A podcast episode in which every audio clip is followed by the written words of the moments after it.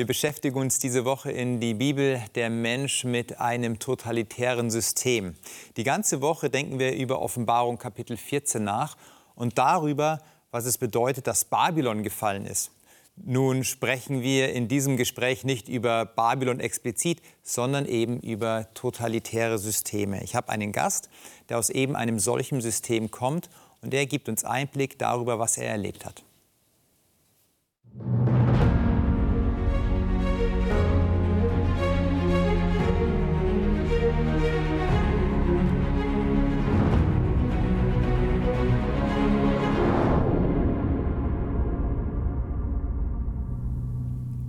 Lothar, herzlich willkommen. Schön, dass du da bist. Auch von meiner Seite. Du bist jemand, der aus der ehemaligen DDR kommt. Nimm uns kurz mit, ähm, aus welchem Gebiet kommst du da genau, aus welcher Stadt? Geboren wurde ich im Ostharz, Landkreis Wernigerode. Und dann nach meiner Berufsausbildung bin ich umgezogen nach Friedensau im Landkreis äh, Burg bei Magdeburg. Dort war ich beschäftigt bei unserer Freikirche im Medienbereich als Techniker. Mhm. Wie hast du die Zeit in der ehemaligen DDR erlebt? Was waren so deine Erfahrungen? Spektakuläre Dinge kann ich nicht berichten, mhm. aber Erfahrungen sind schon da. Mhm. Und man ist ja rein gewachsen, man ist rein geboren. Sowohl in die Kirchenzugehörigkeit bin ich reingeboren, als auch in das System der DDR. Mhm, mh. Und es war so ein bisschen wie Katze-Maus-Spiel, aber nicht dramatisch. Nicht dramatisch. Man hat natürlich so ein Bild. Damals, als man im Westen gelebt hat, da wurde ja auch teilweise über die DDR berichtet. Oder auch, wenn man aus einer Kirchengemeinde war, wusste man, den Brüdern und Schwestern in dem anderen Gebiet geht es wahrscheinlich nicht so gut. Jetzt bist du gläubiger Christ und du warst gläubiger Christ. Du hast gesagt, du hast dort in der Kirchengemeinde gearbeitet, beziehungsweise für eine Freikirche in Institution gearbeitet. Wie hast du denn das erlebt als Christ in der DDR? Mit der nötigen Distanz lebte es sich ganz gut. Mhm. Und die Distanz war nicht groß. Die Distanz hieß eben, man sollte den Mund nicht zu voll nehmen, mhm. den Staat nicht verbal attackieren andererseits auch dankbar sein für die äh, Infrastruktur, für die soziale Gerechtigkeit, die da auch ohne weiteres da war. Und äh, mit der nötigen Vorsicht konnte man leben. Wir haben leben können, wir haben uns satt essen können. Mhm. Der Blick in den Westen durchs Fernsehen denn das war in der Region, wo ich geboren bin, im, im Ostharz, mhm. äh, problemlos möglich, genau in Friedensau dann auch später. Der Blick hat natürlich Begehrlichkeiten geweckt, bei manchen Menschen mehr, bei manchen weniger. Was waren es dann für Begehrlichkeiten? Was waren der so die Luxus. Themen? Der Luxus? Der Luxus, äh, dass alles so groß und mächtig erschien, mhm, die mhm. Straßen sauberer waren, mhm, jedenfalls die, die man gesehen hat. Und auch die, äh, das Reden der äh, Akteure im Fernsehen, der Politiker zum großen Teil, äh, das war so beeindruckend. Im Gegensatz zu dem bei uns, da merkt man immer, die sozialistische Nomenklatur äh, spricht mit. Also das muss alles richtig formuliert sein. Es war, äh, klang mehr freier. Mhm, mh. Was ich dann später gemerkt habe, auch mehr Arroganz. Mehr Arroganz, ja? ja. Das kam dann wahrscheinlich nach der Wende sozusagen. Aber da kommen wir dann auch noch mal darauf zu sprechen. Du, du hattest gesagt, man durfte den Mund nicht zu voll nehmen als Christ. Also das heißt, so der, den Glauben konnte man schon frei leben, aber natürlich nicht in einer gewissen Offensive. Ja, so ist es. Also Missionsarbeit, war das möglich? Von anderen von, von Glauben zu erzählen, aber eben nicht das System angreifend. So ist es. Missionsarbeit im kleinen Stil, also Großveranstaltungen, äh, die sich direkt an die Bevölkerung richtete, waren weniger möglich. Aber äh, kircheninterne Großveranstaltungen, Konferenzen abzuhalten, das ging alles. Das funktionierte alles. Da konnte man auch sagen, was man wollte, wenn man nicht das System äh, angegriffen hätte. Also da waren die Spielregeln klar. Waren ganz klar und auch sehr äh, große Empfindlichkeit bei den mhm. Behörden. Mhm. Wir wurden überwacht, wir wurden, es waren auch in Großveranstaltungen bestimmt Leute dabei, die äh, da gemonitort haben mhm. vom Staat. Und wenn das alles sauber lief, dann hat man von denen nichts gehört, auch hinterher nichts mehr gehört. Wie seid ihr denn in so einer Situation umgegangen? Man weiß ja nie, wer da zuhört. Du hast gesagt, da war bestimmt jemand mit dabei aber du weißt ja nicht, wer es ist. Wie lebt man denn in so einer Ungewissheit? Ist mein Nachbar vielleicht jemand, der mich bespitzelt oder ist vielleicht die Bäckerin der, die, die, die Person, die mich bespitzelt oder mein bester Freund? Gab es solche Ungewissheiten? Die gab es. Und wie gehst du damit oder bist du damit umgegangen? Ich habe wenig äh, da in diesem Punkt erlebt. Mhm, also wenig Belastendes. Deshalb bin ich jetzt, kann ich nicht stellvertretend reden. Mhm. Es mag Leute geben, die darunter mehr gelitten haben oder die es auch genauer erahnt haben. Und aus meiner behüteten Perspektive kann ich nur sagen, äh, lebe wie du bist, vermeide Provokationen mhm. Und dann passiert dir nichts. Mhm. Auch den Polizisten auf der Straße konnte man grüßen. Es mhm. war nicht überall so. In Rumänien zum Beispiel hatten die äh, Leute Angst vor dem Polizisten der könnte permanent dich aushorchen oder dir was zum mhm. Üblen mhm. auslegen. Mhm. Und das war bei uns nicht so. Man hat sie normal behandeln mhm. können. Und bei den Leuten in, in äh, staatlichen Betrieben, wo man wusste, das ist ein Parteivertreter, da hat man sich äh, ein bisschen zusammengenommen. Mhm. gehen mhm. lassen. Mhm. Okay. Jargon. Mhm. Das war's. Wie hast du denn die Stimmung in der Gesellschaft wahrgenommen? da gab es ja auch wahrscheinlich sowohl als auch Menschen jetzt, die eher dann für sich diese Themen besprochen haben, nicht an die große Öffentlichkeit gegangen sind, aber dann aber auch im Gegensatz Leute, die gesagt haben, nein, ich, ich mache das nicht nur mit mir aus, sondern ich ähm, mache das größer. Hast du auch solche Leute äh, kennengelernt, bist ihnen begegnet? Und ähm, wenn ja, wie hat sich das dann gezeigt? Mit welchen Sanktionen hatten diese Personen zu rechnen? Habe ich wenig Erinnerung. Wenige Erinnerungen? habe ich wenig Erinnerung. Mhm. Es gab einen, also als ich äh, Jugendlicher war, einen Prediger, äh, der hatte eine spitze Zunge. Mhm. Spitze Zunge heißt? Der konnte was auf den Punkt bringen, mhm. sodass man gesagt hat, oh. Mhm. Er hat es aber mal gesagt. Mhm. Mhm. Aber auch er wusste, dass er nicht provokativ sein will damit, ja. Aber er konnte es so unterschwellig sagen. Aha, aha, das hat uns begeistert. Mhm, mh, mh. Aber konkreteres weiß ich nicht mehr. Es ist zu lange mhm, her. Mhm, mhm. Aber auf jeden Fall, man musste schon vorsichtig sein, welche Worte man wann, wie und wo sagt. Man ist eher mit, dem Themen, mit den Themen alleine geblieben, die einen beschäftigt haben. Ähm, du hast ja Verwandte und Bekannte natürlich auch gehabt. Wie hatten deine Familie, deine Freunde diese, ja, diese, diese, diesen Staat wahrgenommen oder dieses System wahrgenommen? Wie ging es ihnen dabei, auch wenn sie gerade, im, wenn sie gläubig vielleicht sogar waren? Relativ unkompliziert. Mhm. Man lebte seinen Alltag, mhm. man lebte seinen Sonntag oder seinen Feiertag. Mhm. mhm. Und wenn man auf einem ähnlichen, äh, sagen wir mal, gesellschaftlichen Niveau sich bewegte, also du hast nur ein Motorrad und ich habe nur ein Motorrad oder du hast den ersten Trabant und ich mhm. auch bald, mhm. mhm. dann waren auch da keine großen Differenzen äh, zu spüren und dann war man sich irgendwie einig. Wir sind nicht die Leute, die jetzt die sozialistische äh, Tour äh, glauben, mhm, mh, mh. aber wir können auch mit der sozialistischen Tour leben. Mhm, Denn es war ja auch eine gewisse soziale Sicherheit da. Wir hatten ganz geringe Kriminalität. Man fühlte sich aufgehoben auf der Straße, auch in den Städten.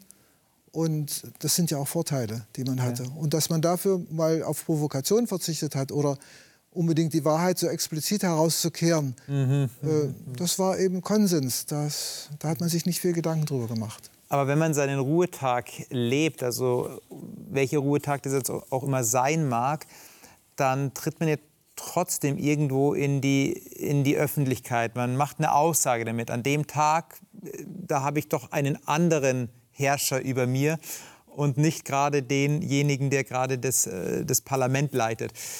Wurde das irgendwie, vielleicht nicht so ganz offensiv sanktioniert, aber auch äh, hat man das gespürt, dass es dann Einschränkungen gab, wenn man eben gesagt hat, da halte ich einen gewissen Tag? Ganz einfaches Beispiel. Mein Vater war Hobbylandwirt und ansonsten äh, Geselle in, ja. auf dem Bau. Und äh, wenn er in seiner Hobbylandwirtschaft oder in unserer Hobbylandwirtschaft mhm. mhm. dann mal äh, ein Gespann von Arbeitspferden brauchte, dann ist er zu dem größeren Bauern gegangen und sagt, du, ich brauche mal die Pferde, ich habe größere Arbeit. Du kannst am Samstag kriegen. Mhm. Na, da mache ich da, ach du mit deinem Samstag da, musst du sehen, ja, ja, kriegen wir schon irgendwie hin. Also du mit deinem Samstag oder mhm. an dem Das war sein Ruhetag, den er. Das hat. war unser Ruhetag, mhm. ja. Mhm. Das war unser Ruhetag. Das, das, hat uns eben am meisten unterschieden, dass wir eben den Samstag äh, fein angezogen in unsere kleine Kirche gehen im mhm. Ort. Und die, manch einer hat es belächelt, manch einer hat es einfach so hingenommen. Aber wenn dann mal so ein Punkt kam, dann hat man das mal rausgekehrt. Na, wenn du da nichts machen willst und am Sonntag regnet es, hast Pech gehabt. Mhm, mh. Das war so auf so ganz einfachem Niveau. Okay, ja. Äh, es gab auch andere Berührungspunkte. Das ist, wenn äh, die Eltern ihre Kinder am Samstag nicht zur Schule schicken wollten. War Schulpflicht am Samstag? Ja, ja, ja. ja. Die wurde erst sehr spät aufgehoben. Ich kann jetzt die Jahreszahl nicht sagen, aber mhm. da waren wir aus der Schule raus. Mhm. Dann haben viele äh, Eltern unserer Kirche das Ersuche gestellt und die wurden sehr unterschiedlich behandelt. In manchen Landkreisen ging es problemlos, in anderen gab es Repressionen und Verbote, also die Kinder mussten zur Schule kommen. Mhm. Und nur wenige sind dann bis aufs Letzte gegangen. Was wäre das Letzte gewesen? Eine behördliche Anordnung, die Kinder zu schicken. Ich weiß nicht, ob Inhaftierungen mhm. vollzogen wurden oder nur angedroht wurden. Mhm. Das weiß ich jetzt nicht, aber es konnte schon ganz schön harte Drohungen geben in der. Richtung oder dann schriftliche Anordnungen und so weiter. Ihr hattet Glück, ihr seid wahrscheinlich dann, wenn ich das jetzt so raushöre, verschont geblieben von solchen Anordnungen, sondern euer Gesuch wurde stattgegeben und ihr musstet dann nicht in die Schule gehen? Äh, meine Eltern haben das nicht so durchgeboxt. Mhm, mh. Und ihnen war wichtig, dass wir äh, gut mitkommen in der Schule und mhm. keine Defizite haben. Mhm. Und haben es einfach nicht äh, so streng gesehen. Mhm. mhm. Und äh, deshalb wurde ich vielleicht auch manchmal von anderen äh, Mitchristen belächelt aus unserer okay. Kirche. Aha, aha. Aber mh, hm, also du hast so zwischen den zwei Welten dann irgendwo äh, gelebt. Auf der einen Seite das Christ, der christliche Kontext, ja, wo man vielleicht dann auch nicht so ganz sich zugehörig gefühlt hat. Du redest von belächelt oder eben auch von einem anderen System, was sagt Glaube, Gott, wirklich? Es war eine Kompromisslösung. Mhm, mh. Wie ist es dir da als Jugendlicher dabei ergangen? Hast du dich trotzdem, hast du Orientierung für dein Leben so finden können und gewusst, okay, als Jugendlicher, da stehe ich, das sind so meine Werte? Oder war das dann trotzdem nochmal eine Herausforderung? Also der Glaube und die Werte, die damit verbunden sind, äh, war für mich, stand da mhm. für mich. Mhm. Es war kein Thema. Und äh, die Sache mit dem freien Samstag war eine Erleichterung, wo man dann im Berufsleben war und dann mittlerweile auch die Verpflichtung nicht mehr bestand. Mhm, mh, mh. Der Acht-Stunden-Tag wurde dann von staatlicher Seite auf äh, fünf mal acht Dreiviertelstunden da kommt man wieder etwa auf 40 Stunden mhm. reduziert. Mhm. Und da haben viele, viele unserer Kirche aufgeatmet und haben gesagt, jetzt hört das Kämpfen auf. Und man konnte sich dann die Woche so einteilen, die Arbeitszeit so einteilen, wie man das wollte. Ja, so ist es. Mhm. Du hattest gesagt, ihr habt ab und zu über die Mauer geschaut, in Anführungszeichen, also sprich Westfernsehen gesehen. Ihr habt das bewundert, was es dort zu sehen gibt oder auch was es dort alles gibt an Überfluss. Irgendwann kam mir dann die Nachricht, die Mauer ist gefallen. Was hat es erstmal ausgelöst bei euch, als ihr diese Nachricht gehört habt? Das kann doch nicht wahr sein, war die erste Reaktion. Sag mal, stimmt das? Mhm. Habe ich zu der Person gesagt, die mir das am einem Morgen mitbrachte. Ich hatte es selber äh, nicht äh, gleich wahrgenommen. Mhm. Und doch, das stimmt. Na, dann hat man mal äh, das Radio angestellt und äh, zugehört, was da ist. Und dann haben sich ja die Meldungen überstürzt. Und beide Seiten, wir haben dann auch mal äh, vom Ostfunk äh, gehört, die Stellungnahme dazu von dem Herrn Krenz. Mhm wie er sich Mühe gab, jetzt ein wirklich gutes Gesicht zu wahren. Zu geben auch, ja. Es war beeindruckend, wie er jetzt den, den, Reformkurs und den neuen Weg beschrieben hat. Mhm. Und es war eine Aufbruchsstimmung, eine ganz große. Inwieweit Aufbruchsstimmung? Also äh, was, was waren die Bilder, die entstanden sind? Also wir können jetzt rüber mhm. reisen. Okay. Rüberziehen war für uns in der Familie kein Thema. Mhm. Wir können jetzt reisen. Äh, was können wir denn noch alles? Äh, dass sich viel ändern wird, dass Westprodukte auf den Markt kamen, das war, aber ich kann es nicht mehr genau sagen, was, mhm. mhm was so mhm. der erste Gedanke war. Dass, dass, dieser Druck und diese Gefahr für viele Leute weg ist, die Grenztoten nicht mehr sein müssen und sowas alles, das war schon groß. Aber wir sind dann auch recht bald innerhalb von ein oder zwei Wochen mit der Familie zu Verwandten in den Westen gefahren nach einem und geschaut, ob es wirklich auch stimmt, ob man stimmt. über die Grenze wirklich kommen kann. Ja. ja, ja, und schon mit einem gewissen Unwohlsein äh, von DDR-Polizisten an der Grenze kontrolliert worden, Ausweis vorgezeigt. Mhm. Und die waren sehr höflich, aber so steif wie immer, aber sehr höflich und haben dann mhm. weitergewunken. Und auf der Rückkehr wurden wir wieder zurückgewunken. Mhm. Ging alles problemlos. Haben dort die 100 äh, D-Mark das Begrüßungsgeld, Begrüßungsgeld abgefasst ja, und richtig, ja. für die Kinder dann in Lego umgesetzt oder andere nette Dinge. Mhm. Äh, war schon interessant. Wie hast du denn die erste Reise oder dieses, diesen ersten, dieses erste über die Grenze kommen, ohne, ohne Sanktionen befürchten zu müssen, erlebt? Welche, Einfl oder welche Eindrücke habt ihr mitgenommen? Welche, welche Situation habt ihr erlebt? Man muss sich jetzt erstmal auch orientieren. Die im Westen fahren nicht alle wie die Besenkten. die halten sich überwiegend auch an die Regeln und auch auf der Autobahn kann man überleben. das war die große Angst. Wie fahren die Westdeutschen auf der Autobahn? Ja, mit ihren mhm. superschnellen Autos war schon ein bisschen Respekt, aber mhm. Mhm. das war sehr menschlich, wie es da weiterging. Mhm. Aber auch wenn du in die erste Stadt kamst, also die erste Weststadt, hat dich das erstmal überfordert oder mm, war da gar nicht so ein großer Unterschied dann zu sehen zwischen dem eigenen Ort oder zur eigenen Stadt, aus der man kam, und der Weststadt? Mehr Ordnung. Mehr Ordnung. Also die Fernsehbilder, die du beschrieben hast, die haben das dann schon gut ja. beschrieben? An der Stelle muss ich was anderes erwähnen. Ich war, ich durfte schon vor der Grenzöffnung, äh, wenige Jahre vorher, vielleicht nur ein Jahr oder so, äh, in den Westen reisen mit der Bahn. Da war ein Familienfest angesagt. Mhm. Und äh, weil ich selbst auch beeinträchtigt bin und auch eine Teilrente bezog, äh, zählte ich mit zu den Leuten, die kann man schon mal fahren lassen okay, ja. dahin. Und da war ich dann hier in Süddeutschland äh, im Stuttgarter Raum mhm, mhm, für ein paar Tage dann bei der Familienfeier und dann bin ich auch mal so spazieren gegangen durch so ein Wohngebiet in den sogenannten Speckgürtelortschaften von Stuttgart und dachte, was ist dann hier so anders? Hm. Da sind viel Einfamilienhäuser, hm. viel Gärten, kaum Kinder zu sehen. Kaum Kinder. Und das war bei uns ganz anders. Es war eine Zeit, wir hatten selbst da Kinder so im Schulalter und die wuselten auf der Straße rum und auf den primitiven Spielplätzen mhm, und mhm, beschäftigten mhm. sich, spielten miteinander. Mhm, mhm. es war immer Leben da. Und hier fand ich mal einen Vorgarten, da war so ein bisschen Plastikspielzeug aufgestellt, so eine kleine Rutsche und, und ein kleiner Sandkasten. Kaum, dass ich ein Kind gesehen hätte. Und das war normales Wetter. Hm. Das hat mich fast wie befremdet. Jede, jedes System hat ja auch seine Kehrseiten. Also du kommst aus einem sozialistischen System. Der Westen, das kapitalistische System, das ja auch natürlich ähm, eine Kehrseite hat. Jetzt war die Wiedervereinigung. Was waren denn die größten Herausforderungen für dich oder für euch als Familie, was euch jetzt begegnet ist im Westen?